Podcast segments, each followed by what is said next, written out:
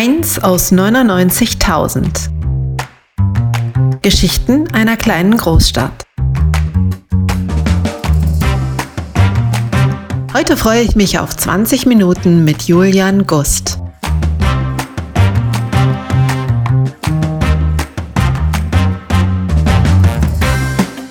Julian, woher kommt denn dein Spitzname Julchen? Schöne Einstiegsfrage. Von meinen Brüdern. Gibt es da eine Geschichte zu? Also, ich habe halt drei Geschwister und wir haben uns irgendwann alle Spitznamen gegeben. Mein Bruder Nikolai hieß zum Beispiel, als, also war dann immer so ein bisschen negativ, Chicoré haben wir den genannt. Und bei mir ist es halt so Julchen geworden. Aber äh, eine richtige Geschichte dazu gibt es nicht. Nee. Jetzt bist du 33 und dein Spitzname Julchen ist geblieben. Findest du es cool oder ist das eher manchmal auch ein Hindernis? Also ich habe mich damit irgendwie arrangiert, muss ich sagen. Ich habe das akzeptiert und ich finde es auch nicht schlimm. Es nennen mich auch nicht alle Julchen. Es sind eigentlich nur recht wenige Leute und ich habe auch noch andere Spitznamen. Manche nennen mich sogar Jule mhm. oder Jüchen, habe ich auch schon öfter mal gehört. Jüchen, mhm. mhm. keine Ahnung, so eine ganz harte Abwandlung nochmal von Julchen. Aber nee, es stört mich gar nicht. Mhm. Da kriegen wir im Grunde direkt schon einen Einblick in deine Persönlichkeit, oder? Du bist ein sehr weitherziger Mensch, ist mein Eindruck. Du bist Musiker und vielleicht erzählst du mal ein bisschen über die Musik, die du machst. Also selber, die Musik, die ich selber mache, ist halt Hip-Hop, Rap, um es genauer zu beschreiben. Und ich habe halt schon sehr früh angefangen, Texte zu schreiben, Gedichte und Reime. Fand ich immer interessant, auch Deutschunterricht in der Schule. Das war eigentlich mal so das Themenfeld, wo ich mich wohlgefühlt habe. Und irgendwie ist dann daraus entstanden, dass ich es halt interessant fand, das, was ich halt geschrieben habe, auf im Takt zu bringen, einen rhythmischen Takt und auf dem, klar, dann auf dem Beat zu rappen. Wobei meine musikalische Sozialisation überhaupt nicht Hip-Hop unbedingt ist. Also das kam eigentlich erst später, aber war dann so das, womit ich mich als Musiker am besten anfreunden konnte. Was war denn deine musikalische Sozialisation? Ich kam so ein bisschen aus dem Punkrock, aber eigentlich auch eher durch meinen großen Bruder, der in der Szene halt sehr aktiv war oder sich in der Szene aufgehalten hat. Ja, ich habe viel Rockmusik gehört, alles mögliche so aus, in die Richtung. Hip-Hop kam dann so ein bisschen später dazu. Tatsächlich auch, so die ersten Sachen, die ich gehört habe, waren auch hier die Wittener Sachen. Kreuzfeld und Jakob, Dike Die. Das hatte mir dann auch mein anderer großer Bruder, ich habe ja zwei, hat mir die Sachen gezeigt. Da fing das dann an, dass ich das total interessant fand. Und amerikanischen Rap. Also dann die ersten Sachen von Eminem habe ich auch viel gehört, ganz früher. Natürlich kein Wort verstanden. Mhm. Aber ich fand es irgendwie toll, wie der rappt oder den Flow. Und äh, dann hat es mich halt gepackt. Ich und damals ein Freund aus der Schulzeit haben dann angefangen, halt selber Sachen zu schreiben und auch so ein Mikro einfach in den PC gesteckt. Schlechtes umsonst Programm aus dem Internet runtergeladen, wo wir dann so Freebeats hatten. Und haben wir einfach die ersten Sachen aufgenommen. Wovon träumst du als Musiker? Mich entfalten zu können. Also ich, das tue ich auch eigentlich. Ich habe irgendwie nie großen Wert darauf gelegt, jetzt berühmt zu werden, sage ich mal, oder halt krasse Karriereschritte zu machen oder unbedingt gesigned zu werden, sondern für mich stand immer im Mittelpunkt, meine Musik machen zu können, ehrlich und so, wie ich das möchte. Und deswegen träume ich davon, aber ich tue es auch. Also ich lebe eigentlich den Traum. Ich bin zwar nicht sehr bekannt, sage ich mal, aber ich erreiche auf jeden Fall Leute, das weiß ich mit der Musik. Und solange das so ist, ist natürlich ein zweiter großer Aspekt, der mir sehr wichtig ist, dass ich Leute mit meiner Musik erreiche. Tatsächlich ist es auch so ein bisschen egoistisch, weil ich unheimlich gerne selber Musik mache. Obwohl eigentlich nicht egoistisch, weil ich das auch gerne mit, am liebsten mit anderen zusammen mache. Ja, das ist so das, wovon ich träume. Ich glaube, es ist niemals egoistisch, wenn man das tut, was man liebt, weil man nur dann ein guter Mensch sein kann. Oder? Deine Texte erzählen Geschichten. Teilweise sind es auch sehr traurige Geschichten. Also ich erinnere zum Beispiel ein Lied, was bei mir sehr reingehauen hat, als ich es gehört habe. Ich habe ein bisschen deine Musik gehört, wo es um einen Selbstmord geht. Sind das so Verarbeitungsprozesse? Das ist eine profane Frage eigentlich. Ja, wirst mhm. du jetzt sagen. Aber wie, ich sag mal, wie pflückst du deine Inspirationen? Also ja, genau, das ist auf jeden Fall alles immer Themen, die ich verarbeite in den Songs. Ich kann das gar nicht genau sagen. Es passiert an ganz verschiedenen Stellen und äh, also dass ich jetzt Ideen oder so für einen Song bekomme oder dass mich halt irgendwas so prägt oder so erreicht, dass ich darüber halt einen Song mache. Ich kann gar nicht genau definieren, wo das passiert und wann. Also eigentlich in ganz vielen verschiedenen Lebenslagen. Jetzt bist du ja auch nicht nur Musiker, sondern du hast auch noch so einen, wie man sagt, so Brotjob. Ne? Also einen, einen Job, mit dem du mhm. dich ernährst und demnächst auch dein Kind. Da kommen wir gleich nochmal drauf. ja. Was ist das? Was machst du als Brotjob? Also ich habe immer auch viel studiert, aber nie richtig abgeschlossen. Und neben dem Studium als äh, Sonderpädagoge also das habe ich gemacht, Sonderpädagogik studiert, aber nicht abgeschlossen, habe ich auch immer viel in der Erlebnispädagogik gearbeitet. Da habe ich dann mal einen Kletterschein gemacht, hier auch in Witten, arbeite da dann halt in der Jugendförderung.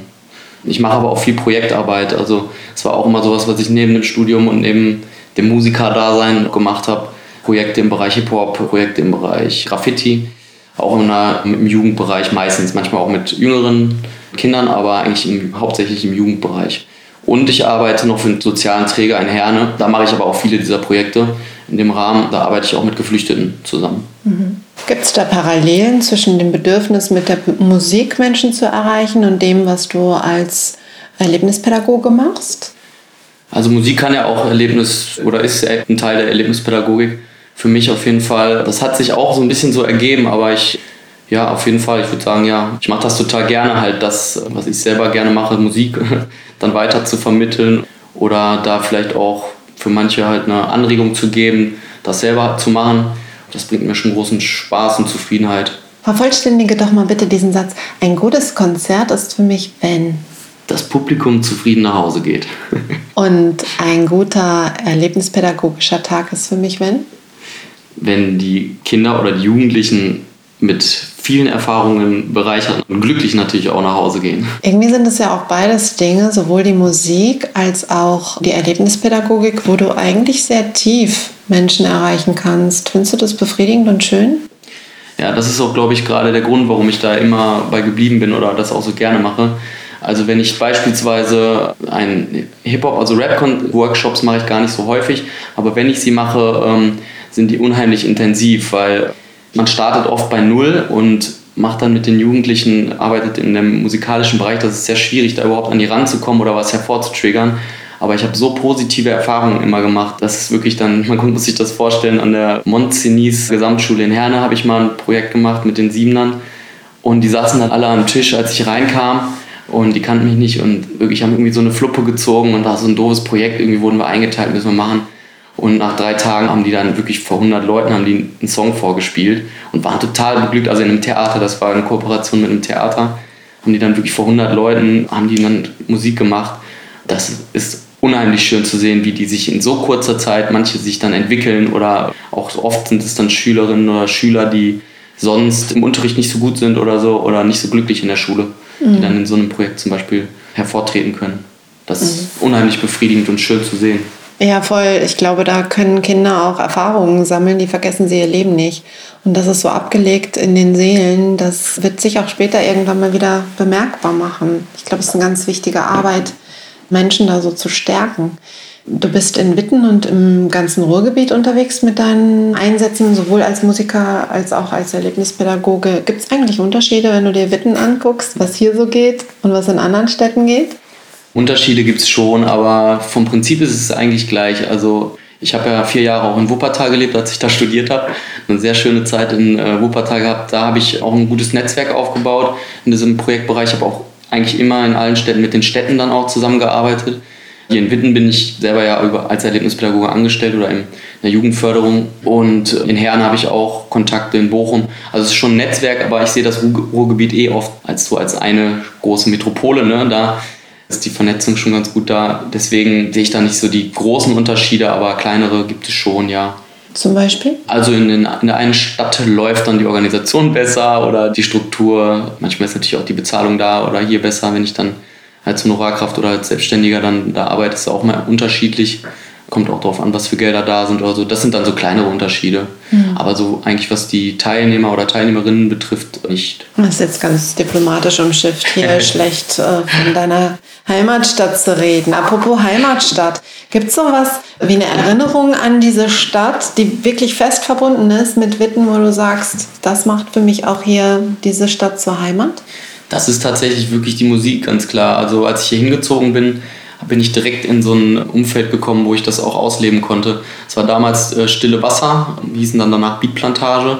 Kennt bestimmt der eine oder andere Insider noch oder die Leute, die Musiker sind ja auch immer noch aktiv. Das sind Mr. Mosen, Roni und Jules, Giuliano. Und die haben mich halt mit offenen Armen empfangen hier. Ich war dann immer auf Konzerten mit denen, bin als Voreact aufgetreten und so. Und so hatte ich dann direkt irgendwie gute Kontakte. Deswegen ist es so, in Witten startete dann für mich so ein bisschen die Musikkarriere. Wenn du in Witten aufgewachsen bist, so mit den Menschen hier verbunden bist, inwieweit profitierst du von den Netzwerken, die du hier gebildet hast? Unheimlich viel profitiere ich davon. Also diese Netzwerke und Strukturen, die ich aufgebaut habe oder die so entstanden sind, sind eigentlich maßgebend für alles, was, was sich entwickelt hat bei mir. Also sei es das soziale Umfeld, die Familie natürlich ganz an erster Stelle. Dann aber auch so der Freundeskreis. Ich hatte ja auch vorhin schon erwähnt, mit den, als ich hier ankam in Winden mit der Band Stille Wasser, die mich direkt mit offenen Armen empfangen haben und die, durch die ich dann in die ganze Szene auch eingetaucht bin. Aber auch das SBK Basement, bei dem ich ja auch Mitglied bin in der Gruppe äh, schon seit vielen Jahren. Das ist einfach für mich die Basis für die Musik, die ich mache und auch so für das Leben. Verarbeitest du das auch in deinen Songs dann? Ja klar, thematisch auf jeden Fall. Ich habe auch einen Song geschrieben, äh, der heißt Resilienz. Da ist mir jetzt so älter ich werde, ist mir das immer wieder bewusst geworden, auch wie wichtig mir das ist oder wie wichtig es ist, was so als selbstverständlich auch angesehen werden kann oder wenn man das immer so erlebt hat, vielleicht auch gar nicht mehr sieht. Aber ich habe das irgendwann festgestellt, dass ich unheimlich dankbar bin für mein, für mein Umfeld so und wie das funktioniert und wie ich mich halt auf die Menschen verlassen kann. Und ja, diesen Song habe ich dann darüber geschrieben, der heißt Resilienz ne, und behandelt genau das Thema. Aber ich habe das auch schon in anderen Songs erwähnt. Ähm, auch Danke, der schon released wurde auf dem Orbit-Album. Oder auch in dem Generation X-Lied wird das ja angesprochen und in anderen Songs auch. Ja. Hm. Und ihr habt einen Preis gewonnen letztes Jahr. Ja, stimmt, genau. Da haben wir nämlich auch über Netzwerke und so geredet, weil das natürlich auch ein großes Thema war. Den Musikförderpreis haben wir gewonnen äh, vom Lala Labor. Mhm. Da waren wir unheimlich dankbar für. Da wurden wir vorgeschlagen, also ohne unser Zutun. Und dann irgendwann erfahren, dass wir mit in der näheren Auswahl waren und dann die Benachrichtigung bekommen, dass wir diesen Preis gewonnen haben mit noch einer anderen Band zusammen. Da konnten wir jetzt auch finanziell dann die Kosten für die Albumproduktion konnten wir stemmen. Nicht fürs ganze Album, weil wir jetzt auch noch Videos gedreht haben und Studiokosten hatten. Cool, wie hoch war der dotierte Preis? 2500 Euro waren das jetzt. Das haben wir jetzt genau für die Studiokosten rausgehauen ungefähr. Jetzt wirst du bald Papa, ne? Was ist denn das für ein Gefühl? Ein unbeschreibliches Gefühl auf jeden Fall. Ich habe ja viele Freunde schon in meinem Freundeskreis, die Eltern geworden sind. Das ist ja auch schon als Außenstehender immer unheimlich schön, das mitzukriegen. Aber ich hätte auch nicht gedacht, dass es so überwältigend schön ist, dieses Gefühl oder diese, auch die, die ganze Zeit jetzt, der Weg dahin bis zur Geburt. Total spannend. Hm. Und das Beste kommt ja noch, wenn das Kind erstmal da ist. Jetzt ist ja diese Welt auch an vielen Stellen ziemlich chaotisch und herausfordernd. Findest du das schwierig, ein Kind in diese Welt zu setzen? Ja, auf jeden Fall. Wir haben schon lange überlegt, ob man wirklich klassischer Gedanke, ob man ein Kind in diese Welt setzen soll. Aber letztendlich denke ich, ist es auch nicht die richtige Entscheidung, nicht unbedingt zu sagen, ich will es eigentlich, aber mache es deswegen nicht. Äh, deswegen bin ich da schon sehr glücklich mit. Wenn wir so deine Songs hören, dann erfahren wir dann wirklich, du hast ja gerade gesagt, das sind Erlebnisse, die deine Themen bestimmen. Erfahren wir dann wirklich auch Dinge über dich oder verfremdest du die Sachen? Das ist eine sehr spannende Frage, die mag ich. Das verwäscht. Also ich schreibe auf jeden Fall fiktiv oft, aber es ist immer auch eine Erfahrung, die ich gemacht habe oder jemand in meinem Umkreis oder Dinge, die passiert sind. Ich denke mir jetzt nicht komplett etwas aus, aber alles auf mich zu beziehen wäre zu einfach. Da geht bei manchen Songs natürlich, wo ich es auch dann klar ausspreche, beim Song zum Beispiel Danke, das ist ja auch ein sehr persönlicher Song, aber da geht es natürlich, wie der Titel schon sagt, um Dankbarkeit, einfach aufs Umfeld bezogen und aber auch noch tiefere Dinge. Fassaden zum Beispiel und so. Ja, wenn ich so Geschichten erzähle, wie du ja gerade auch angesprochen hast, der Song über den Suizid, das ist verwischt. Also es gibt eine Geschichte natürlich dazu, aber ich habe das dann abstrahiert und auch ein bisschen fiktiv dargestellt. Jetzt ist ja hier unser Podcast, heißt ja 1 aus 99.000, du bist gerade 1. Und Geschichten einer kleinen Großstadt. Wir erfahren jetzt so ein bisschen von dir, wie du hier äh, aufgenommen worden bist in dieser Stadt. Wo lebst denn du? Also in welchem Stadtteil wohnst du? Tatsächlich jetzt momentan gar nicht mehr in Witten. Also ich bin in Bochum gemeldet, aber ich wohne näher an Witten als an Bochum, nämlich auf der Bochumer Seite vom Chemnader See, ganz nah an der Grenze. Das gehört zu Bochum-Stiepel. Ja, was machen wir jetzt damit? es sich als Wittener, ja? Absolut. Ich bin ja hier groß geworden, sozialisiert. Also mit neun bin ich hier hingezogen und dann, also habe die meiste Zeit meines Lebens hier verbracht, habe auch hier meine, meinen Freundeskreis, bin hier am meisten unterwegs, deswegen passt das schon alles auf jeden Fall. Bewegst du dich in der Innenstadt? Ja. Was sind so die Orte, wo du hingehst? Also das Wiesenviertel natürlich viel. Also ich bin viel im Raum. Früher war ich auch viel im Knut, auch als es noch an der anderen Location war. Das habe ich auch alles mitgekriegt, wie das groß geworden oder wie das entstanden ist. Seit Tag 1 war ich dabei. Dann bin ich gerne ähm, im Trotz allem. Aber das ist jetzt natürlich durch Corona alles auch ein bisschen weniger gewesen. Sonst fahre ich viel durch Witten durch, mit dem Fahrrad vor allem. Ich bin Fahrradfahrer, mhm. bekennender und liebender. Und wenn ich zum Beispiel in, äh, in, den Imberg fahre zum Arbeiten, dann fahre ich immer mit dem Fahrrad durch Witten durch. Nutzt du die Innenstadt auch für so Service wie Restaurants, Essen, Gastronomie oder Einkauf? Auf jeden Fall, ja, schon gelegentlich. Ja. Mhm. Ist jetzt natürlich auch, wie gesagt, nur durch Corona weniger gewesen alles. Da ich mich schon immer eigentlich sehr gesund ernähre und auch vegetarisch ernähre, ist dann natürlich immer nicht so einfach, was Passendes zu finden, aber gibt es ja in Witten auch, klar. Mhm. Was denkst denn du, wenn du so durch die Innenstadt durchgehst? Hast du Ideen, was die braucht, um schöner zu werden? Also ich finde natürlich immer, je mehr Grün, desto besser.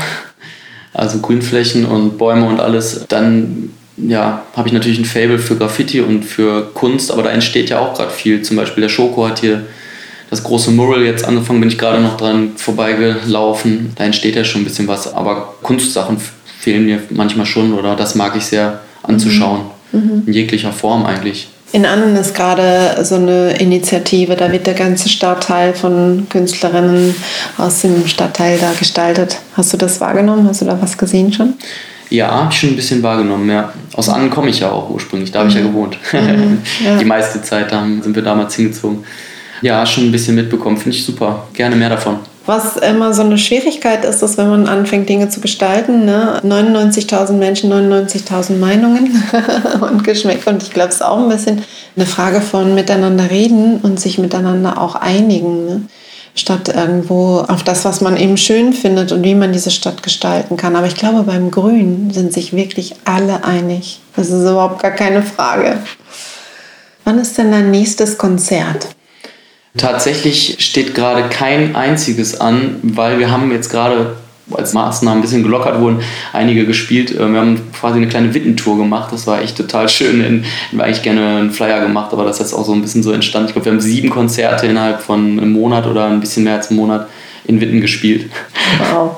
ja, ist so entstanden. Wir haben einfach, sonst in Normalzeiten hätten wir das natürlich nicht gemacht. Da hätten wir eine, pro Tour ein Konzert dann auch in der Heimatstadt Witten. Das wäre jetzt dann immer das Heimkonzert. Aber so ist es halt entstanden. Deswegen gerade steht nichts an. Wir sind am Musikvideo produzieren für unser neues Album. Also ich sag uns, Lucky Lou und ich, wir sind eine feste Band. Und da sind wir gerade sehr mit beschäftigt, mit den Dreharbeiten dafür. Und äh, jetzt gerade habe ich alles für die Pressung vorbereitet. Das Album geht, also es ist im Presswerk und wird als Vinyl dann erscheinen und digital natürlich. Und da äh, liegt gerade ein bisschen der Fokus drauf. Mhm. Wenn wir jetzt die Zeit vordrehen würden, und das ist jetzt ein Jahr später, was würdest du dir wünschen, wie sieht dein Leben jetzt gerade aus in einem Jahr? Also natürlich bin ich Vater. Da wird sich vieles ändern. Ich denke auch Dinge, die ich jetzt noch gar nicht einschätzen kann, auch wenn ich das natürlich schon bei vielen anderen mitgekriegt habe, wie das ist, ein Kind zu haben, aber als eigener Vater jetzt oder als Vater selber noch nicht. Deswegen kann ich das gar nicht genau sagen. Ich wünsche mir aber auf jeden Fall, dass wir eine Tour oder die, die Tour von vor zwei Jahren spielen können dass als Corona losging, da hätten wir auch so eine kleine Ostentour gespielt. Wir hätten, hatten Konzerte in Leipzig, Dresden, Berlin und ich glaube sogar Cottbus auch sicher schon, auf, einem, auf Festivals auch und so. Und es ist natürlich alles abgesagt worden. Die Veranstalter haben aber gesagt, dass sie uns, wenn es wieder losgeht, auch wieder buchen würden. Deswegen wünsche ich mir so ein bisschen, dass wir nächstes Jahr vielleicht mit unserem Album, was jetzt ja bald rauskommt, eine kleine Tour spielen können. Oder eine große Tour. Mhm. Je nachdem, wie es in Kooperation mit dem Papa-Dasein geht. Mhm. Ja, das wird spannend. Ja, ich wünsche dir eine goldene Zukunft mit Baby und Musik und ich finde unheimlich schön, dass du gesagt hast, es ist dir letztlich egal, so auf Zahlen zu schauen. Dir geht es wirklich darum, dass du diese kleinen, oder ich will gar nicht sagen klein, weil das ist ja immer so eine Bewertung. Warum bewerten? Du spielst ein Konzert, es sind Menschen da, die sind berührt. Alles cool. Mehr braucht es nicht. Ja, absolut. Ich bin auch total dankbar für, dass das bei mir so ist, dass ich das Musikmachen immer im Fokus hatte oder dass das für mich das Wichtige ist, was mich total befriedigt und innerlich glücklich macht. Also einen Song zu schreiben, das erste Mal die Lyrics auf den Beat zu rappen und zufrieden zu sein mit dem Text. Und ich perfektioniere das auch immer mehr, weil ich jetzt schon auch lange schreibe, also lange Texte schreibe, dann entwickelt man sich natürlich und ich bin unglaublich perfektionistisch geworden, auch jetzt gerade was das Album betrifft. Ich habe noch nie so viel an den, an den Lyrics gearbeitet, um wirklich 100% zufrieden zu sein mit der Aussage. Da bin ich aber echt dankbar für, dass ich das immer so hatte. Ich finde, das ist so ein bisschen Segen und Fluch einer Professionalisierung. Man verliert so ein bisschen die Naivität und die spielerische Leichtigkeit. Man fängt an, immer pingeliger zu werden und immer mehr Zeit da hinein zu investieren und immer weniger zufrieden zu sein. Das ist so mein Eindruck. Ja, dem würde ich zustimmen. Und noch ein anderer Aspekt ist auch die Art und Weise, wie ich Musik mache, als Nachteil zu sehen, dass es auf Professionalität bezogen, dass ich einfach auch dieses ganze Management-Ding mache ich natürlich selber auch größtenteils, aber am liebsten auch abgeben würde, einfach ein Label oder so. Dann, ne, da sind wir jetzt auch gerade auf Versuche, ob wir es nicht einfach machen können und dann 20 Prozent oder so abgeben, einfach, aber dafür auch unheimlich viel weniger Arbeit haben. Das ist so ein Ding, was natürlich dann auch auf der Strecke bleibt, wenn man alles selber macht oder ne, aber eigentlich der Musiker sein möchte.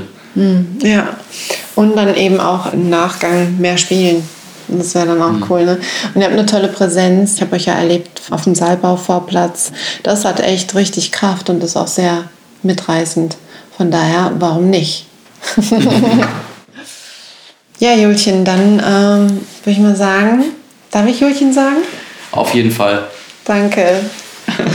Dann äh, wünsche ich dir, dass all das, was du dir vorhin gewünscht hast, für die Zukunft auch so wird, dass du eine tolle Tour, dass ihr eine tolle Tour machen könnt und dass es mit dem Papa sein unter einen Hut zu bringen ist. Ja, alles Gute. Vielen, vielen Dank auch für die Einladung. Hat großen Spaß gemacht. Mir auch. Danke. Eins aus 99.000. Geschichten einer kleinen Großstadt. Dieser Podcast entstand im Rahmen des Kultursommers 2021 für die Galerie der Produkte, ein Projekt der Stadt Witten. Er wurde gefördert durch die Beauftragte der Bundesregierung für Kultur und Medien mit Mitteln aus Neustart Kultur. Produktion Marek Schirmer.